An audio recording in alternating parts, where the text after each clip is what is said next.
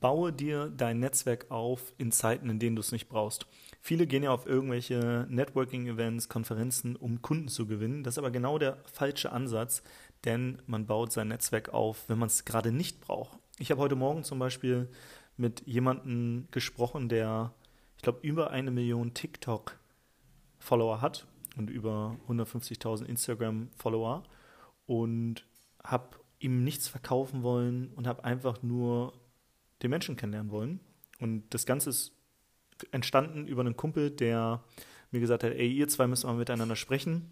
Und ja, jetzt hatten wir einen coolen Call und werden irgendwann wahrscheinlich nochmal einen Follow-up-Call machen oder ich reise zu ihm mal ins Büro und besuche ihn auf einen Kaffee.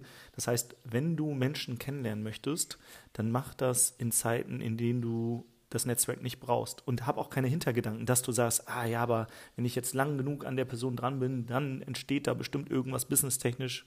Das ist der falsche Weg, sondern baue dir ein Netzwerk aus Menschen auf, die du interessant findest, die du ja auch als Mensch interessant findest, nicht nur unternehmerisch.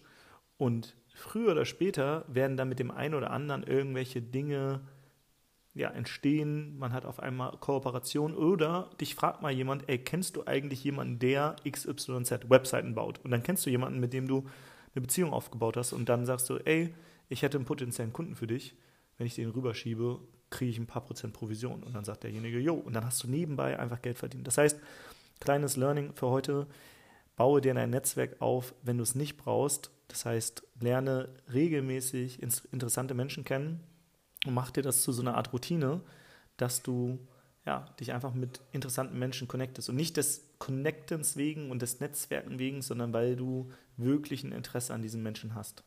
Also baue dir ja, ein starkes Netzwerk auf an interessanten Menschen, aber nicht nur, weil sie businesstechnisch relevant sind, sondern weil du sie auch einfach persönlich spannend, inspirierend, super nett findest oder einfach mit denen eine geile Zeit hast. Es gibt auch Menschen, die sind vielleicht viel, viel weiter als du, aber vielleicht bist du einfach jemand, der charismatisch ist, der den Menschen eine tolle Zeit ja, bereiten kann. Und dann hast du auch einen großen Wert zu geben. Das heißt, baue dir ein Netzwerk auf, in dem du Wert gibst, in dem du nichts erwartest und erstmal viel gibst. Und früher oder später ist es wie so, wie so Karma, das zu dir zurückkommen wird. Nicht direkt vielleicht von der Person, sondern von einer anderen aber tue Gutes und es wird dir zurückzukommen, äh, zurückkommen. Und damit schließe ich hier auch diese kleine Mindset-Folge zum Thema Netzwerken, weil ich halt gemerkt habe, dass viele, wie gesagt, versuchen zu netzwerken, wenn sie in so einem Neediness-Modus sind und bedürftig sind und wenn sie was von einer anderen Person wollen. Aber wahre Networker, wahre Menschen, die ja Interesse am Gegenüber haben, die, mach, die bauen sich das Netzwerk auf, wenn sie es halt nicht brauchen und greifen dann irgendwann vielleicht darauf zurück, wenn sie mal sagen, ey, jetzt würde ich gerade Hilfe brauchen. Dann haben sie aber auch so viele Menschen in ihrem Umfeld, dass sie wissen, für welches Problem kann ich welchen Menschen jetzt fragen und fragen dann nicht random irgendeine Person, sondern wissen ganz genau, wer ja vielleicht auch die Hilfe in dem Moment anbietet und mit wem man auch ja eine wirklich tiefe Beziehung aufgebaut hat. In diesem Sinne, habt einen schönen Tag und liebe Grüße aus Portugal.